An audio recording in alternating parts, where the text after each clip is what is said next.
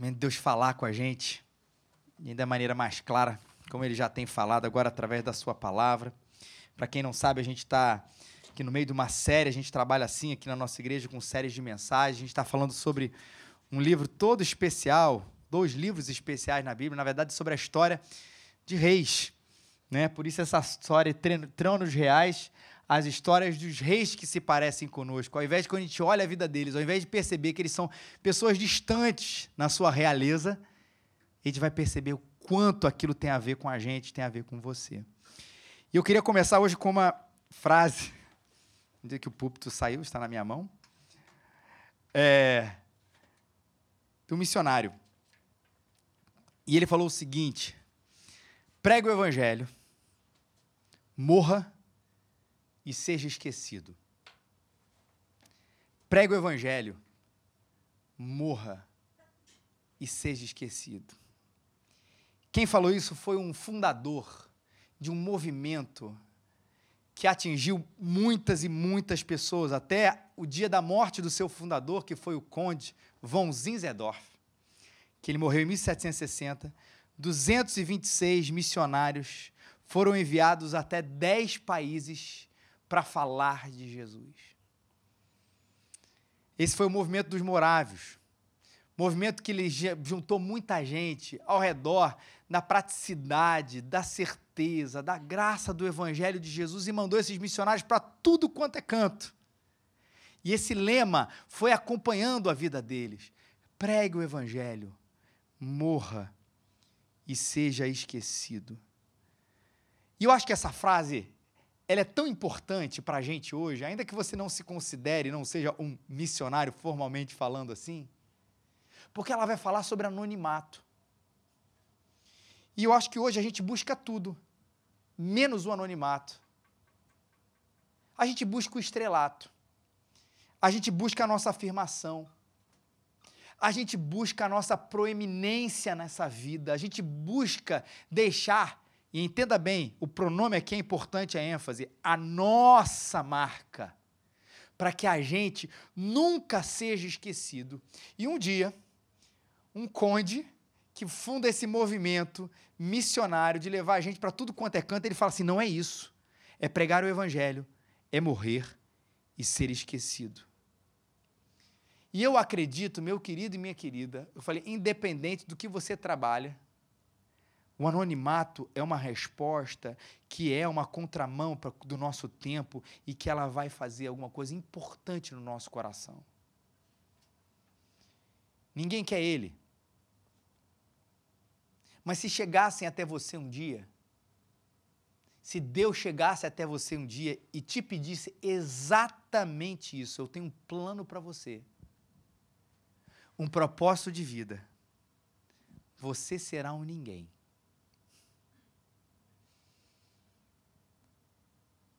Quem gostaria de dizer sim para isso? Você será esquecido.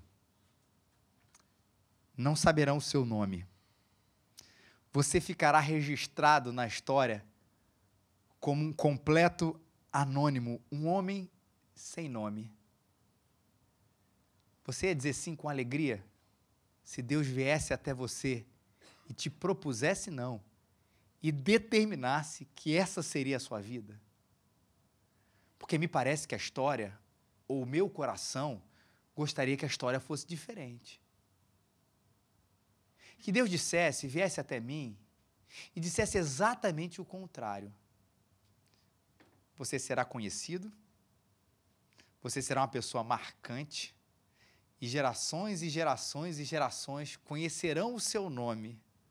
E durante o seu tempo aqui, pessoas virão até você e buscarão conselhos com você e coisas parecidas. E que por mais que essa linguagem formal esteja aparecendo, a, aparecendo agora, no fundo, no fundo, é isso que muita gente quer e trabalha e se esforça, como se esse fosse o único ideal, um propósito de vida, mas, por vezes, Deus chama a gente para não termos nome e sermos um anônimo no meio de uma realeza. Eu quero contar a história desse homem para vocês, que não é a história do rei, mas a história de um homem que falou com o rei. Está lá em 1 Reis, 1 Reis, capítulo 13, versículos 1 a 10. Você precisa de uma Bíblia para você acompanhar essa leitura com a gente? Só levantar sua mão, tá bom? E a gente vai entregar onde você está uma Bíblia, já com esse texto aberto. Você vai ver no marcador, seja lá no primeiro livro dos Reis, o capítulo número grande é o 13, e os versículos são 1 a 10, são os números pequenos. E eu quero que você repare bastante aqui nesse contraste tão interessante entre os dois personagens principais aqui, humanos principais aqui, nessa passagem, nesse texto aqui, de 1 Reis, capítulo 13, versículos 1 a 10. Se ainda precisa de uma Bíblia, só manter a sua mão levantada aqui à minha esquerda, direita ali, também. Ok. Mais alguém precisa, gente? Por ordem do Senhor, vem um homem de Deus de Judá Betel, e Jeroboão estava junto ao altar para queimar incenso. Jeroboão é o rei. Um homem clamou contra o altar por ordem do Senhor: Altar, altar, assim diz o Senhor. Um filho nascerá à dinastia de Davi, cujo nome será Josias. Ele sacrificará sobre ti os sacerdotes dos altos, que sobre ti queimam incenso, e ossos de homens que se queimarão, se queimarão sobre ti, sobre ti. E naquele mesmo dia ele deu um sinal dizendo: Este é o sinal de que o Senhor falou: O altar se partirá e a cinza que está sobre ele se derramará. Quando o rei Jeroboão ouviu a palavra que o homem de Deus clamara contra o altar de Betel, estendeu a mão dizendo: Prendei-o. Mas a mão que estendera contra ele secou e Jeroboão não conseguia mais recolhê-la. Então o altar se partiu e a cinza se derramou do altar, conforme o sinal que o homem de Deus havia anunciado por ordem do Senhor. Então o rei disse ao homem de Deus: Intercede ao Senhor teu Deus por mim, para que a minha mão volte a ser o que era antes. O homem de Deus suplicou ao Senhor, e a mão do rei voltou a ser como antes. E o rei disse ao homem de Deus: Vem comigo à minha casa para uma refeição, eu te recompensarei. Mas o homem de Deus respondeu ao rei: Ainda que me desse metade do teu reino, eu não iria contigo, nem comeria pão, nem beberia água neste lugar. Porque o Senhor me ordenou pela sua palavra: não comas pão, nem bebas águas, nem, beba, nem voltes pelo caminho por onde vieste. Então ele foi por outro caminho e não voltou por onde havia ido a Betel. Conseguiram entender o contraste? Quem são os dois homens aqui principais nessa história? Um é um rei, chamado Jeroboão. E qual o nome do, outra, do outro personagem tão aqui famoso aqui na história? Qual o nome dele? Homem de Deus. Não tem nome. Uma pessoa conhecida. Uma pessoa desconhecida. E é claro que talvez você vindo à igreja já há algum tempo, ou talvez pela primeira vez, a gente consiga dizer para a gente mesmo que, mesmo que diante de um contraste entre um rei e um homem de Deus, um desconhecido, um conhecido desconhecido, a gente diga que assim, não, o que eu preferiria mesmo, de verdade, é ser um homem de Deus, é ser uma mulher de Deus, é ser uma pessoa de Deus, porque é isso de fato que eu quero. Não me interessa é, é aonde o rei morava, o que, que ele fazia. A gente possa dizer isso, mas pensando bem, pensando na história, quem que vai se sentar num trono? Quem vai aparecer para a história? Quem vai ter súditos? Quem terá conforto? Quem terá as melhores refeições? E quando a gente começa a pensar na realidade entre aquilo que um rei vivia e aquilo que um homem de Deus vivia, a gente vai perceber que não é tão fácil a gente admitir que, na verdade, mesmo que a gente diga que prefira ser um homem de Deus, a gente trabalha toda a nossa vida para ser um rei. Que a gente faz a opção pelo reinado desobediente, ao invés de fazer a, a opção pelo anonimato fiel. Porque a história, o contraste, não é entre apenas a realeza, o conhecido e o desconhecido. O contraste que você percebeu na leitura desse texto aqui é entre a obediência e a desobediência. Só que nesse caso não tinha opção, né? Se a gente tivesse que optar entre os entre dos personagens. Ou é sermos um rei desobediente, ou sermos um anonimato fiel. E é claro, gente, que o melhor dos mundos seria. Poxa, se eu tivesse que escolher, eu pegaria o melhor desse com o melhor daquele. Eu queria ser um rei obediente. Mas se Deus não nos chamasse para isso? Não digo Deus nos chamou para ser um rei desobediente, mas se Deus nos chamasse para sermos anônimos obedientes, a gente ficaria satisfeito? Mais uma vez, a nossa primeira resposta é claro que sim. Mas na maneira como a gente leva a nossa vida, nem sempre parece que sim. E aí eu vou contar a história da nossa viagem, eu e Rick. Semana passada, a gente não teve aqui, porque desde sexta-feira à noite, na verdade, a gente viajou para Colômbia. Rick aqui é missionário, líder aqui da Jocum, para quem não conhece, que é uma, uma missão. E a gente foi para uma, na verdade, para lá, para Colômbia, para um povo, para um lugarejo perto da famosa cidade de Cartagena. E que povo que estava lá, perto de Cartagena, cerca de uma hora, uma hora e meia ali de ônibus. Palenque. O povo palenqueiro. Que povo é esse, gente? O que eu acho que é o mais próximo que a gente consegue explicar para vocês, ou trazer para essa realidade para vocês, é o mais próximo é um quilombo. Por quê? Os escravos estavam lá em Cartagena, naquela época da escravidão, e muitos deles se rebelaram, claro, contra aquele regime, e foram fugindo, fugindo, fugindo ali dos espanhóis naquela época, de todo aquele tipo de opressão, da escravatura, e aí fundaram uma comunidade onde ali eles poderiam, fugindo, mas viver em liberdade. E aquele povo que fundou essa comunidade, que é o povo palenqueiro, foi e é reconhecido até hoje, depois você procura aí, como o primeiro povo livre das Américas. Todas as Américas ali foi a, onde a, a escravatura teve o seu fim, primeiro povo ali que podeu desfrutar dessa liberdade. E o que, que eu e Rick e o pessoal da Jocum também fomos fazer lá? A gente foi espiar essa terra, conversar com eles, entender essa história, entender como é que a gente pode se aproximar mais deles. E foi muito interessante com as pessoas que a gente conversou, né? E acho que uma das figuras, pelo menos para mim, que é mais interessante, porque isso foge completamente ao nosso, à nossa maneira de viver, foi com o inspetor da cidade um cara chamado Segundo. E ele foi falar um pouquinho sobre como é que era o, sistema deles, quase que judiciário, de prisão, de tudo isso. Na verdade é que a gente não prende ninguém.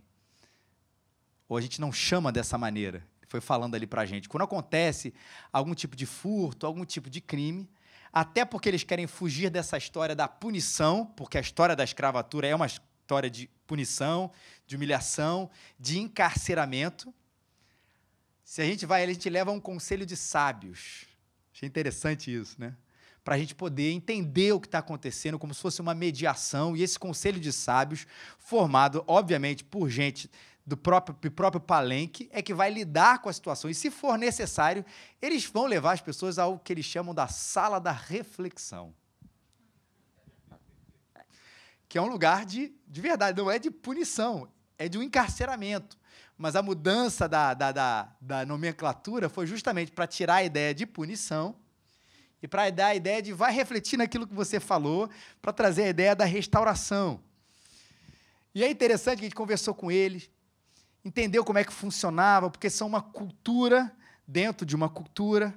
Né? O povo palenqueiro é uma cultura dentro de Cartagena. Eles se, inclusive, eles se falam assim, uma frase muito interessante que a gente ouviu de uma pessoa de lá. Nós somos a África na Colômbia, assim que eles se enxergam. Conversando com as lideranças, os grupos musicais, e agora a parte mais vergonhosa para mim e para o Rick, pregamos em portunhol, gente. E aí eu tenho uma ameaça contra Rick, ele tem uma ameaça contra mim, porque ele filmou eu pregando e eu filmei ele pregando. Se ele fizer alguma coisa contra mim, eu libero o vídeo. Se eu fizer, eu fizer uma coisa contra ele, ele vai liberar o vídeo dele, então tá só entre a gente no nosso maravilhoso portunhol incrível, sensacional lá na igreja. E é muito bom falar de uma última coisa que aconteceu na, naquela última noite que a gente, enfim, vamos agora descansar, dormir bem, porque amanhã a gente vai embora. Isso era na quinta-feira à noite. A gente foi conversar com um casal de missionários que atua nesse povo palenqueiro, em Palenque há muito tempo. Um inglês casado com uma americana. E eu achei muito interessante, porque é bom a gente falar dos outros. Não fala da gente e daquilo que o trabalho que os outros têm dito. E, e ele falou um negócio que eu achei muito legal. Ele, o que, que você acha que move, e com toda humildade, um cidadão britânico a sair lá do seu lugar, de um país desenvolvido, para um povo no meio da Colômbia, com 5 mil pessoas, que esse Palenque é uma, uma tribo, né? não uma tribo indígena, mas uma, uma, uma, um povoado com apenas 5 mil pessoas. O que eu quero dizer com essas 5 mil pessoas? Não tem nada de estratégico em você atingir 5 mil pessoas para você atingir a Colômbia. Uma cultura muito particular ali. O que, que se leva um cidadão sair da Inglaterra para um povo que ninguém conhece, talvez quase todo mundo aqui nunca tinha ouvido falar sobre Palenque. Eu mesmo só ouvi por causa do Rick. Que ninguém sabe, que ninguém conhece. E aí a resposta para mim foi uma coisa muito chave nisso todo. E eu quase que abro e fecho aspas, não foi a resposta deles. O que, que fez eles saírem de lá para ir falar de Jesus em Palenque? O nome deles é Suzy John. Deus falou com ele: Suzy John, venham viver comigo em Palenque. Suzy John, venham viver comigo em Palenque. Que conversa maravilhosa que a gente teve naquela noite. A gente falou de plantação de igreja. Com esse casal de missionários, falamos muito de Tim Keller. Sobre direção de Deus, visão de reino, onde cristãos centrados no evangelho, mas que pensam diferente alguns setores, trabalham juntos. E eu estou diante de uma pessoa, desse inglês, preparado, estudado, mas que foi, por direção de Deus, viver, honestamente falando, foi viver em lugar nenhum. Humanamente falando, Palenque é lugar nenhum. Vocês entenderam o que eu estou querendo dizer? E nesse contraste de Jeroboão e de um homem de Deus, eles foram ser homens de Deus, obedientes a Ele, sabendo que o futuro deles seria o anonimato. Só para vocês terem um gostinho um pouco do que foi que aconteceu lá, a gente tem alguns vídeos e um videozinho de são 15 segundos depois algumas fotos. Vou pedir para a gente mostrar o vídeo primeiro antes de eu falar o que, que é aqui. Essa é uma das igrejas que tem lá. Só, só dá um pause aí, Giovanni, rapidinho. Essa é uma das igrejas que vocês vão ver aqui que tem lá. E esse é o louvor deles, como eles fazem com os instrumentos típicos. É, esse já está na língua palenqueira, que eles têm um idioma local. Só para vocês verem aí 15 segundos aí do que está acontecendo lá, de como é que foi o louvor, de como é que eles se expressam lá musicalmente. Vai lá, pode soltar.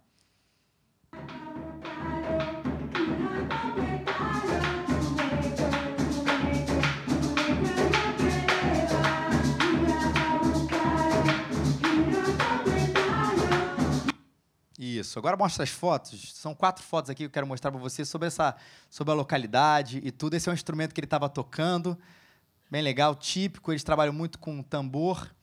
Essa é uma das dos tipos. Não é tudo que seja assim, tá? Mas grande parte ou parte da, da, das moradas, das instituições são dessa maneira. Isso é uma igreja isso é uma outra igreja, a gente pregou naquela igreja que você acabou de ver ali. Isso é uma outra igreja que tem lá, construção super rústica, por assim dizer. E essa é a praça principal ali da, da localidade, né? Que, como eu falei, fica uma hora e meia lá de Cartagena. Rick está lá. E é isso aí. Acho que tem mais uma ou não? Essa é a última, né, Giovanni? Tá bom. E esse é Palenque. Um lugar desconhecido onde as pessoas vão, os missionários vão para ter o seu anonimato. E eu achei isso tão interessante quando o nosso texto falava sobre esse homem de Deus, que chegou para falar sobre Jeroboão, falar com Jeroboão sobre o seu pecado. O que estava acontecendo? 1 Reis, capítulo 12, versículo 25. Só para vocês entenderem depois, eu vou ler para vocês, vou ler, na verdade, vou contar a história para vocês, para não perder o seu status Jeroboão construiu um bezerro de ouro, porque ele falou assim: olha, se as pessoas forem começar a adorar a Deus numa outra cidade, elas vão começar a ser fiéis ao rei da outra cidade. Roboão, da quem falamos na. Luciano falou na semana passada. Então, ao invés de, opa, vou obedecer a Deus, já que o mandato é para que eles vão para lá adorar a Deus, o que, que eu vou fazer? Eu vou fazer a minha própria religião. Eu vou construir o meu Deus, um bezerro de ouro. Vou falar para ninguém mais ir até a cidade onde Robão era rei, para que eles não possam ali ficar com ele. Como que ele está dizendo? Agora vem adorar comigo, vem adorar esse bezerro de ouro que eu construí, porque esse é o verdadeiro Deus que tirou vocês do Egito. E para ele se manter no cargo, para ele se manter, se perpetuar-se no poder, continuar tendo as suas regalias, continuar tendo aquilo que ele se apaixonou, o reinado, o poder e todas essas coisas, ele leva o povo para a pior coisa que o povo pode ser levado, para a sua própria idolatria. Para não perder aquilo que para ele era tão precioso, o seu trono e as suas regalias, ele faz com que o povo se desvie de Deus. Que coisa terrível! constitui falsos sacerdotes, faz falsas festas, tudo diante de nosso Deus, para que ele não possa se perder aquilo que para ele era mais precioso. Mas Deus levanta quem? Um anônimo. E diz: profetiza contra a idolatria desse rei. Profetiza que vai haver um rei que chamará Josias lá na frente, gente vai falar sobre ele lá na frente, que vai acabar com essa idolatria depois você pode ver essa profecia sendo cumprida em 2 Reis, capítulo 23, de 15 a 16. E o que, que Jeroboão faz? Quando ele chega, um anônimo, diante de um rei poderoso, a quem toda palavra é lei, lembra disso? Não é que, Ih, eu não posso fazer isso porque a nossa Constituição Federal diz que eu não posso prender esse homem de Deus. Não tem essa história. A palavra do lei, do rei, é a lei. E ele vai lá, levanta a mão e diz assim: prende esse homem. Você lembra do texto? O que acontece com a mão daquele homem? Ela congela, ela seca. Ele não mais podia recolhê-lo. O rei se desespera. E ele percebe que existe naquele anônimo fiel um poder que o seu trono não concedia. Ele percebe que existia naquele anônimo fiel um poder que o seu cetro, que a sua coroa, que o seu reinado, que o seu súdico não poderia concedê-lo. E ele fala: ah, estou frito. Profeta, por favor, pede ao seu Deus, ou pede a Deus que a minha mão volte ao normal. Ele pede, isso acontece, a mão é curada. E o rei fica grato. Isso para a gente é uma tentativa de comprar um profeta de Deus. E fala assim: então agora eu vou recompensar você. Vem comer da minha comida. Vem para o meu palácio. E o profeta diz: não. Eu falei, o que, haveria de mal? É porque era uma tentativa de comprá-lo. Que no momento em que aquele profeta anônimo sentasse ali, comesse da comida do rei, era um pacto que ele fazia com aquilo, e talvez ele não tivesse, e essa palavra é importante, tanta independência para falar aquilo que Deus estava falando com o povo e falando com o rei. Porque a proximidade às vezes nos faz isso. Não que a proximidade seja ruim, mas a gente começa, né? agora eu não posso falar isso, porque agora eu sou sustentado pelo rei, então deixa eu maneirar nas minhas palavras. Não vou ser tão independente, eu vou ter que dizer isso, mas eu, poxa, eu também não posso ferir aquele, como é que eu posso meio dizer isso? E para evitar isso, Deus havia falado com o profeta: não aceite nada que ele vai te dar. Não vá para o seu palácio, não coma da sua comida, porque o seu ministério precisa ser independente, porque a sua fidelidade não vai poder ser comprada. Ah, gente. O dinheiro não compra a autoridade que existe no nome de Jesus. E para mim esse texto também é muito claro sobre esse assunto. O rei poderia mandar o que ele quisesse. Ele achava, até que ele vê um Zé Ninguém que congela a mão dele e ele não pode fazer nada. Aí ele começa a perceber, não que existe um profeta especial, mas que existe um rei acima dele que é Jesus. Não adianta, voltando isso para a nossa prática, a gente querer fazer as coisas de Deus fora da vontade, do jeito de Deus. Ou não adianta a gente querer levar a vida que a gente acha que é nossa do nosso próprio jeito, porque quebrar princípios vai nos afastar do nosso eterno. Não adianta tentar resolver alguma coisa sem que antes o nosso Deus maravilhoso nos revele como e que jeito e de que maneira as coisas precisam ser resolvidas. Por isso que a gente precisa estar muito focado na obediência, não aos reis, mas à palavra. Muito focado na autoridade principal que a gente tem, não naquilo que a gente acha, mas naquilo que Deus nos revela e que Deus nos mostra. Existe uma autoridade muito maior no nome de Jesus e é esse poder que a igreja precisa buscar. Sobre dinheiro e poder, vocês estão lembrados de um texto lá no no princípio da igreja, no livro de Atos, lembra de um homem, se você não conhece essa história, de um homem coxo, não podia andar. Ele chega para diante uh, uh, de homens de Deus, usando o mesmo vocabulário aqui, e pedindo dinheiro, ele fala assim: os homens de Deus dizem para ele: olha, não tenho prata e nem ouro, mas o que eu tenho, eu te dou. Levanta-te e anda. E já foi dito muito quando se prega esse texto se a igreja hoje não diz o contrário. Eu tenho muita prata e tenho muito ouro. E é isso que eu tenho que te dar, porque de poder a gente já esqueceu há muito tempo. A gente não pode fazer isso. Deixar o nosso coração absolutamente focado na autoridade que vem no nome de Jesus. Isso significa também na nossa prática uma vida de obediência. Que leva a gente para essa segunda lição aqui. A primeira é da autoridade que existe no nome de Deus, quando a gente faz as coisas de Deus, do jeito de Deus, e isso que a gente deve procurar o tempo inteiro na nossa vida. Mas o outro ponto é que, na verdade, nós não estamos falando de anonimato de verdade. Lembra que eu disse para vocês? Se Deus chamasse você para uma vida de anonimato, a gente precisa entender que que tipo de anonimato ou onde é o nosso anonimato, porque o profeta sabia que ele era conhecido. Não pelas páginas da Bíblia, não pela gente hoje, mas ele era conhecido por quem? Por Deus. E é ali que a sua fama chegou. E é ali que eu quero que eu e você estabeleçamos a nossa meta de fama e de conhecimento. Sim, eu quero ser famoso. Eu quero ser conhecido por Deus. Nem que isso implique um anonimato aqui nessa terra, mas no coração de Deus, na vontade de Deus, ali eu estarei vendo o nosso Deus sorrindo para as minhas decisões, implicações e joelhos dobrados. É uma vida de santa resistência.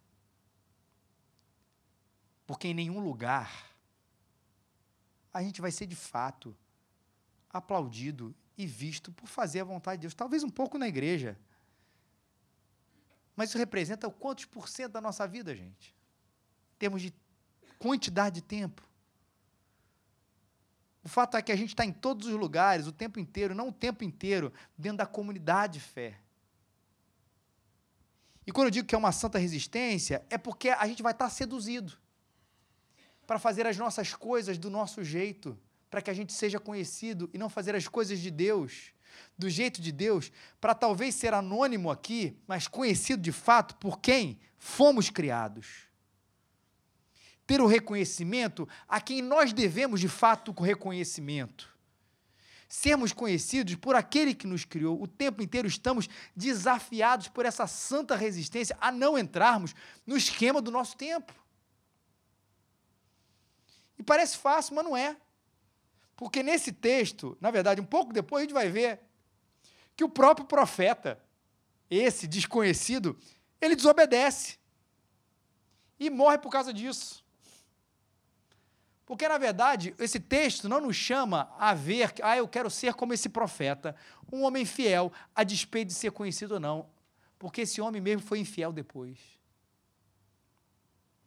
Porque esse texto, como toda a Bíblia, aponta para quem, gente?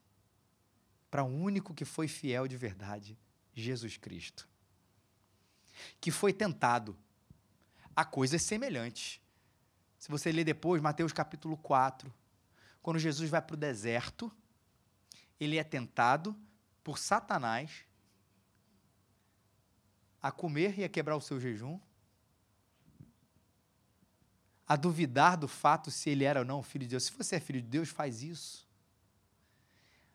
A ter, a tirar a sua glória de Deus, a vontade de Deus na sua vida para trocar pela glória da humanidade, pela glória dos tronos dos nossos dias.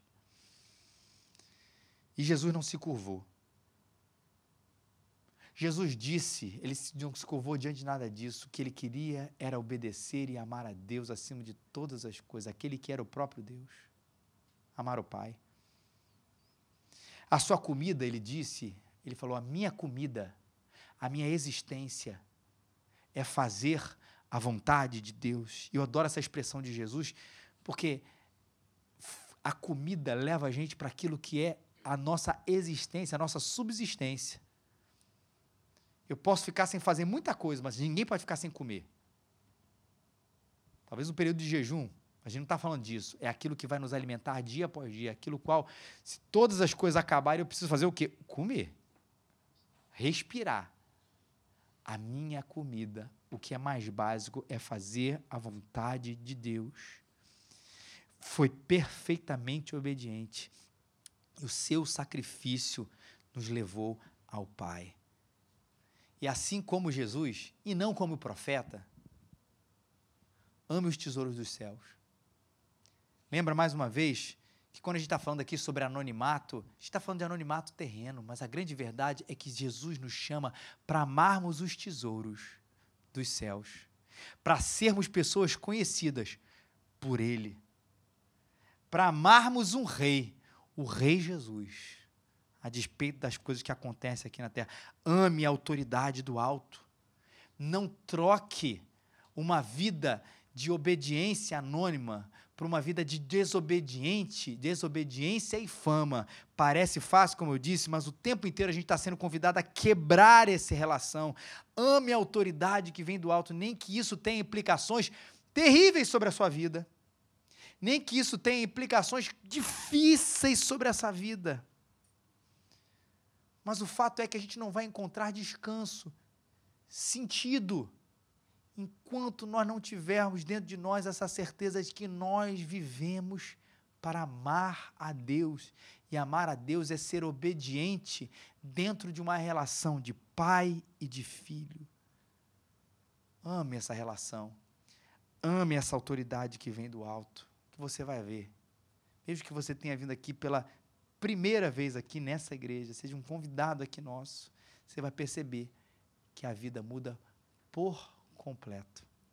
De que tudo aquilo que hoje esse tempo, a nossa cultura, o nosso mundo assim oferece, não se compara a ser obediente, temente e amar aquele que nos criou e fazer o nome dele conhecido. E viver, e aqui eu termino, dizendo a frase tão famosa de um profeta chamado João Batista. Convém é importante que ele cresça, Deus cresça, e que eu diminua. Que assim seja, meu querido e minha querida, a nossa vida. Que na diminuição e no anonimato fiel, a gente encontre um sentido que nenhum rei, que nenhum trono, que nenhum reino, que nenhuma comida, que nenhum palácio pode nos oferecer. Que Deus nos abençoe. Vamos ficar de pé.